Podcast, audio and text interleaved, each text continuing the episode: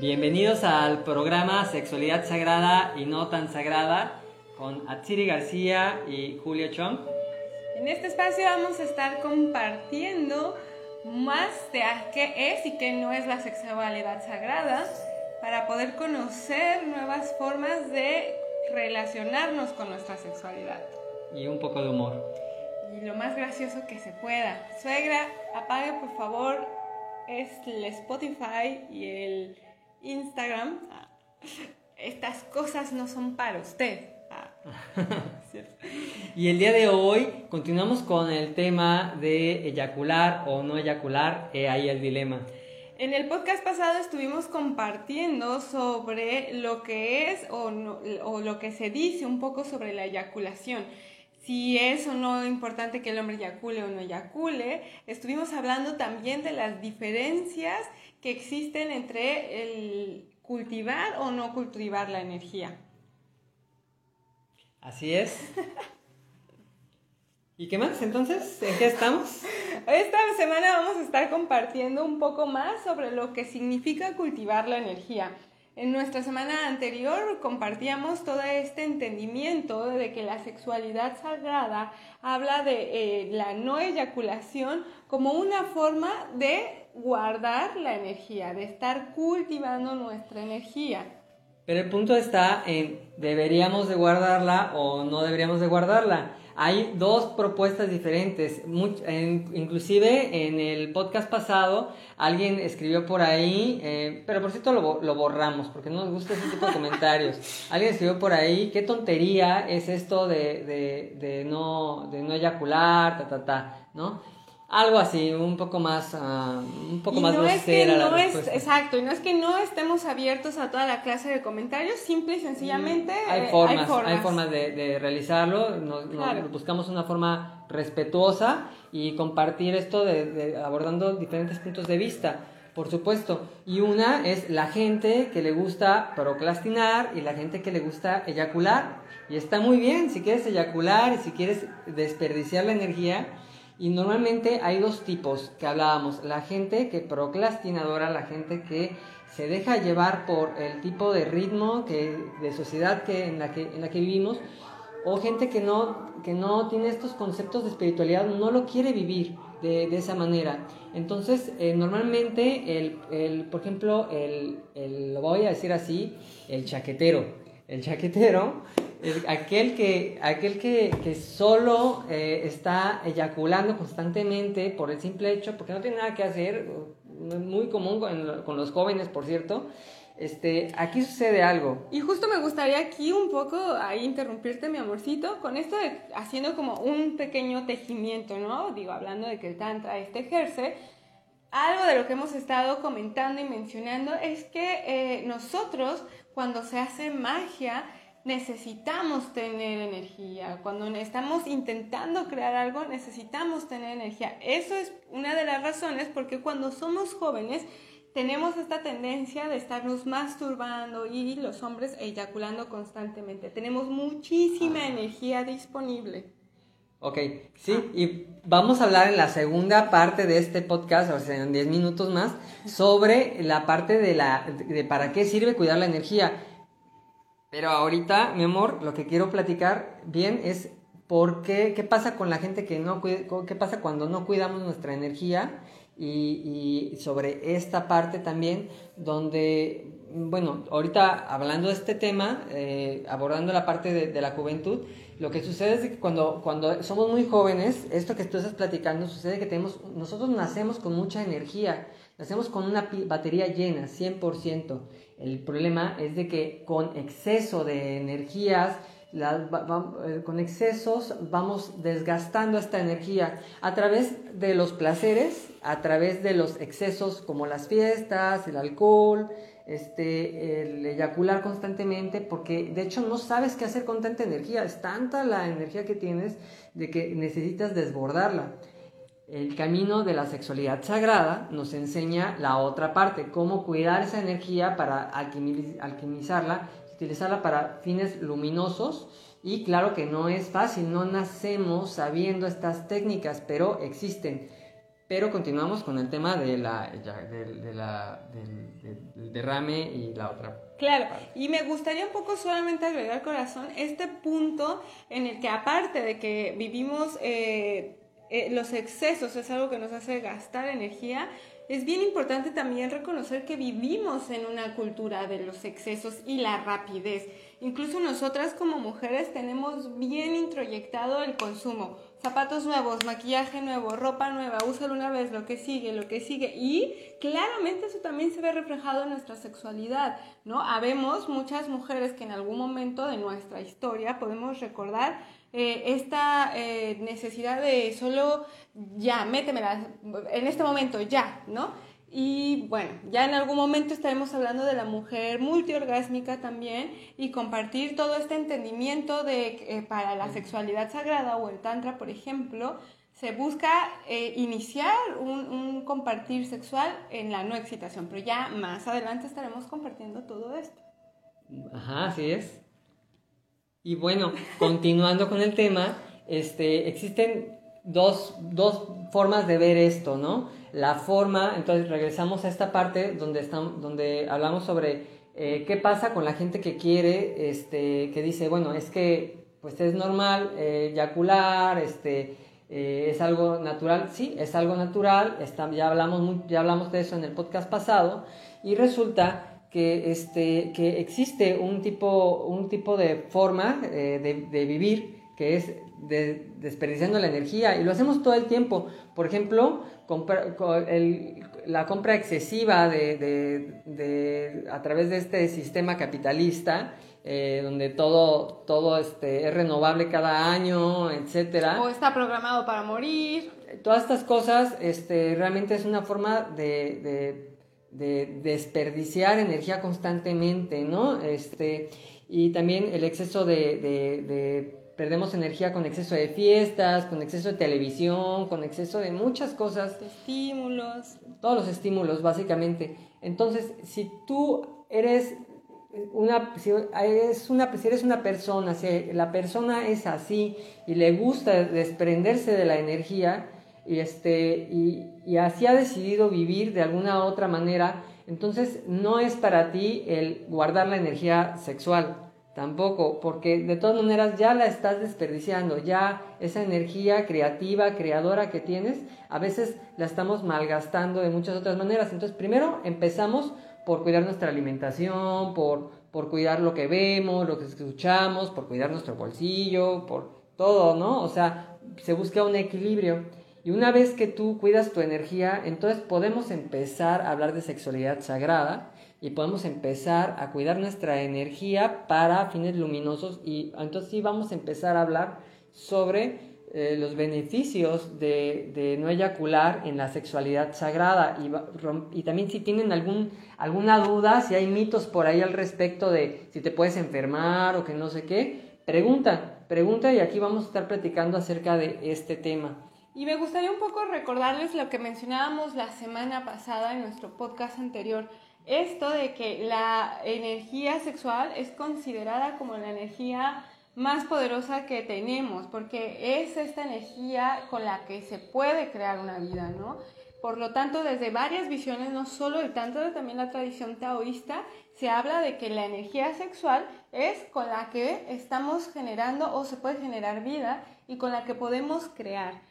Desde ahí también este entendimiento que nos comparte mi amorcito de poder decir, bueno, entonces, ¿qué estás haciendo con tu energía? ¿La estás desperdiciando o estás buscando algo para crear, ¿no? Así es. Ah. Pues siempre la, energía la podemos canalizar hacia fines luminosos. Em, la sexualidad sagrada nos enseña justamente a canalizar nuestra energía para estos fines. Y bueno, también hablábamos sobre, el, se habla sobre, sobre el hombre multiorgásmico también, ¿no? Y la mujer multiorgásmica. Entonces, no se trata solo de no eyacular o eyacular. La las prácticas tántricas nos enseñan a alquimizar la energía de, para, para irla refinando. Y hay un pequeño tabú aquí acerca sobre, sobre si te puedes enfermar, ¿no? Sí. Ya hablábamos un poquito la, la semana pasada. no lo mencionamos tanto, pero incluso si tú buscas en internet eh, qué pasa con la retención de la eyaculación, te van a salir un sinfín de, de artículos médicos o pseudomédicos algunos en los que incluso hablan de espermatitis, que eso me parece absurdo, es como las palabras tal cual es como si tuvieras un esperma eh, inflamado. También se, se, dice, ¿no? Que si retienes la, la eyaculación, te puede eh, llegar a generar una inflamación de próstata o una inflamación de testículos o que puedes empezar a sentir algunos eh, fiebres o calores, ¿no? Y, y, claro, con la calentura, cuando eres adolescente y te aguanta las ganas, ¿a quién no le ha dolido? ¿No? Pero eso es también porque no nacemos sabiendo cómo, cómo cuidar y madurar nuestra energía sexual. Es lógico que en un principio esto, eh, esto llegue a suceder, pero no significa que siempre vaya a doler y, nos, y, y bueno, también no significa que te tengas que perder del orgasmo. De hecho, el hombre multiorgásmico puede aprender se aprende a separar el orgasmo de la eyaculación. Y yo creo que aquí estaría bien que rompamos un tabú que muchos hombres hoy en día aún tienen, que eyaculación es igual a orgasmo. Es bien triste que a veces, eh, bueno, a mí me ha tocado conocer y he tenido pacientes que tienen 40, 50 años y que realmente no conocen qué es un orgasmo. Muchos hombres creen que la sensación de liberación por la eyaculación es igual a orgasmo. Y aquí, bueno, aquí hay mucho que hablar, ¿no? Porque eh, para la sexualidad sagrada, el orgasmo y la eyaculación en cuanto al hombre eh, no está eh, unida. En otro podcast vamos a inclusive hablar a largo y tendido sobre lo que es el orgasmo y las diferentes formas de orgasmo, porque está el orgasmo cósmico, está el orgasmo implosivo y el orgasmo explosivo, pero de eso vamos a a extendernos más adelante. Pero sí, sí vamos a, a, romper con varios, terminando con estas cosas que estamos platicando también, una de las cosas que estabas diciendo ahorita es que del espermatitis, claro. este, bueno, no es de que, de que de la noche a la mañana ya vayas a dejar de eyacular y te vaya a dar una enfermedad así, ¿no? Sino que el practicar, el dejar de eyacular cada vez que tienes relaciones, este, y inclusive a través de la masturbación hay técnicas para aprender a la retención también. Este, y bueno, existen otras formas que, bueno, no, obviamente no las vamos a explicar aquí, pero en los cursos de sexualidad sagrado, sobre todo cuando se habla de tantra rojo, existen estas, estas técnicas, ¿no? Pero Estén atentos a nuestros futuros talleres que vamos a estar compartiendo si te interesa aprender. Ajá. Y ahora lo que queremos es, es eh, más que nada mostrar, hablar, eh, explayarnos un poquito sobre, sobre si existe o no existe y, y, y, que sepan que sí existe el hombre multiorgásmico y que eso de durar de 2 a 5 minutos pues es una estadística eh, occidental donde no le preguntan a los maestros aparte. Ajá, no le preguntan a los maestros eh, de tantra no le preguntan a los practicantes de, de sexualidad sagrada verdad y, aquí, y vaya muchachos les voy a decir que los practicantes de tantra no duran de 2 a 5 minutos ya está y solo diré eso el acto sexual se puede prolongar horas por horas, definitivamente. Y horas. Y también nosotras como mujeres es importante que lo vamos a estar mencionando en futuros podcasts también entender que necesitamos aprender a cultivar también nuestra energía y nuestro orgasmo. No solo son los hombres los únicos que necesitan aprender a no eyacular, también nosotras como mujeres, hombres y mujeres, estamos expuestos a una sociedad de consumo, una sociedad de rapidez. Entonces buscamos cada vez que todo sea más rápido, más rápido, más rápido, consume, consume de nuevo. Y, eso se ve reflejado en nuestra sexualidad también. Y bueno, ahora hemos tocado este tema porque es un tema que a todos nos interesa, la verdad. Pero bueno, la sexualidad sagrada no solo se habla sobre eyacular y el orgasmo y todo, es una gran filosofía, un gran entendimiento de cómo se entreteje la energía y nos va a enseñar justamente esto que, que está diciendo Atsiri, que es aprender a vivir desde otra forma que, que, no es así todo rápido, sino aprender los ciclos de la naturaleza, que por ejemplo el Tao y em, las bases taoístas nos hablan sobre, sobre la naturaleza y nosotros somos parte de la naturaleza, donde tenemos que aprender los diferentes, el ritmo correcto, el ritmo natural de las cosas. Y eso nos regresa a nuestra divinidad, a nuestro centro. Todo el tiempo vivimos acelerados, vivimos corriendo. Eh, vas a la Ciudad de México, por ejemplo, y, o si vives en otra ciudad y vas a la Ciudad de México, te, vas a, te, te, te, sorprende realmente cómo la gente vive corriendo, ¿no? Este, igual en, otros, en otras grandes ciudades lo podemos observar. Y, por ejemplo, yo que he tenido contacto con gente, eh, con, eh, gente de tribus amazónicas, este, ellos nos dicen que una de las enfermedades que tenemos es el tiempo, por ejemplo. Justamente que estamos demasiado acelerados y que esa es una enfermedad. Curiosamente, bueno, es una forma de percibirlo, ¿verdad? Obviamente es un tema también por hablar, pero efectivamente debemos de aprender a disfrutar de la vida. Un verdadero mago, un alquimista, eh, es capaz de estar siempre en el tiempo correcto y materializar. Y bueno, no se diga también de la sacerdotisa y la, la, maga, la que hace alquimia con su energía. Esto es algo que tanto hombres como mujeres vamos aprendiendo. Como hemos mencionado antes, en esta cultura occidental no nos enseñan los diferentes ritmos que tenemos como seres humanos y como personas en la vida cotidiana mucho menos nos enseñan nuestros ritmos sexuales, ya que para muchos, incluso mexicanos, aún la sexualidad es un tabú. Aún es un tabú hablar con tu pareja de qué te gusta, qué no te gusta, cómo te gusta, cuándo quieres, qué tan rápido. Está muy, muy trillado el tema de la sexualidad hoy en día, a pesar de que estamos en pleno 2021. Por lo tanto, es bien importante eh, hacernos todos estos cuestionamientos de ¿Cómo estoy viviendo mi sexualidad? ¿Busco solamente desfogar en mi sexualidad la energía y el estrés? ¿O estoy buscando hacer alquimia, a tejerme? ¿no? Y aquí me gustaría mucho que platiques, que nos cuentes cómo se hace todas estas alquimias, ¿no? Cómo es que se proyecta un mago, cómo es que se genera la sacerdotisa también y la maga. ¿Por qué es tan importante para nosotros cultivar y guardar nuestra energía?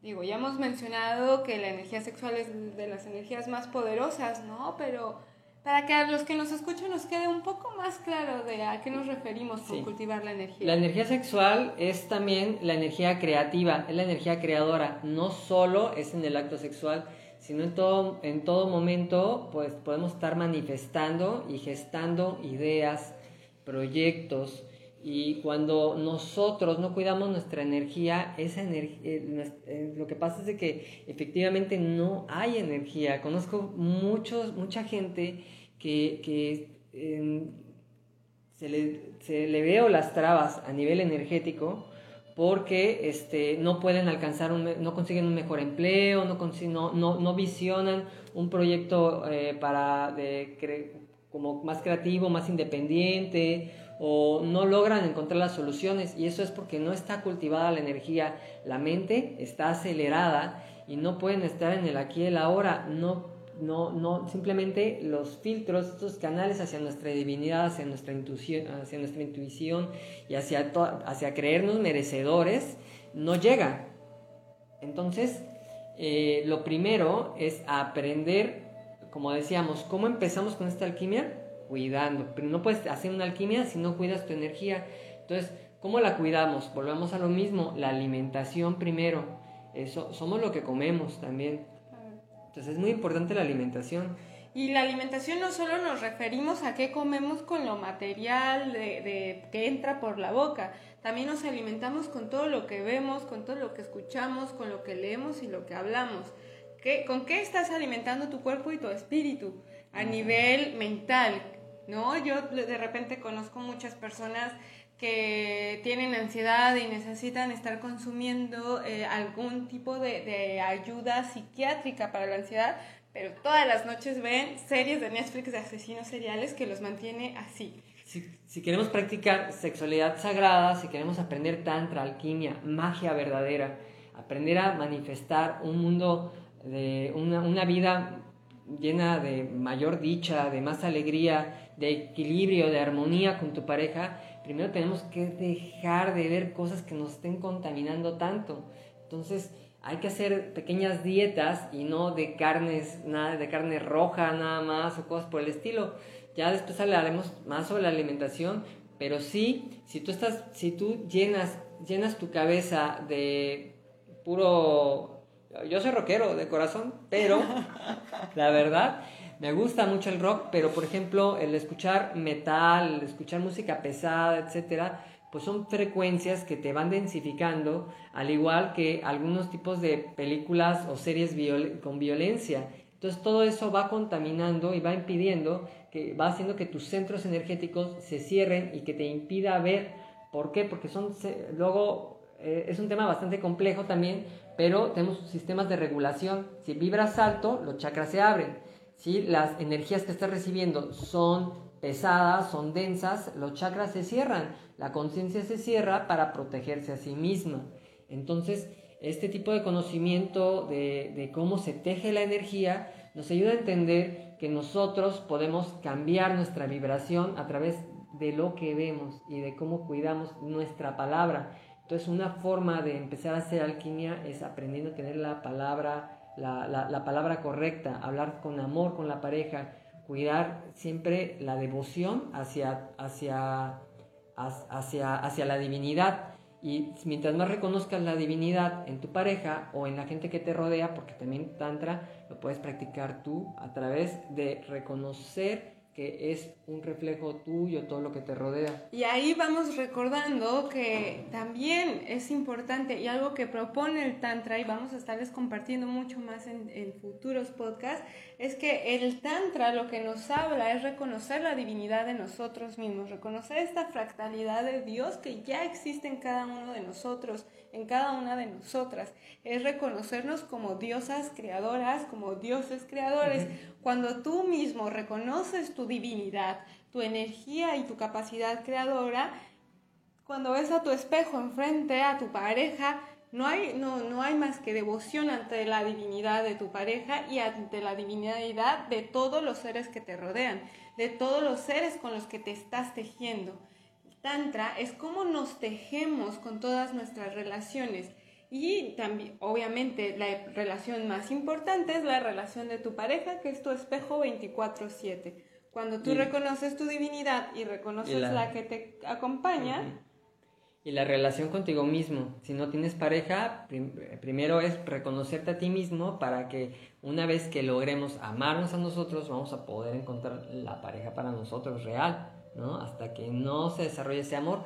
Y bueno, entonces, eh, este tema de cómo cultivar la energía, que eso es Tantra realmente, cómo cultivar esa energía, pues vamos a, seguir hablando de, eso en otros podcasts. También definitivamente es un tema muy importante. Muy amplio. Y me, me gustaría también, mm, eh, pues dejar, dejar esta parte también eh, clara donde, donde, este, pues aprendamos que cultivar la energía es lo primero que tenemos que hacer porque si no tenemos energía no podemos hacer alquimias.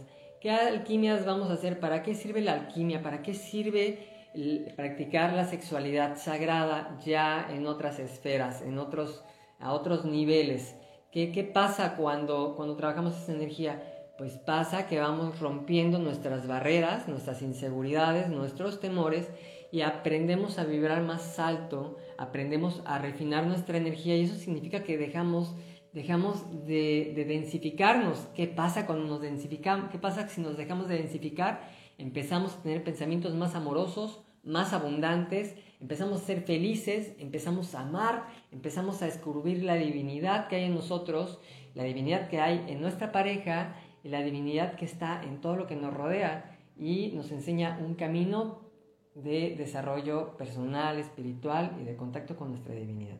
Al final hay que recordar que también el Tantra propone que, eh, una forma para evolucionar espiritualmente. Hay, hay, prácticas mucho más avanzadas que buscan realmente la liberación, la evolución, el samadhi con tu pareja, con tu espejo cotidiano. Y eh,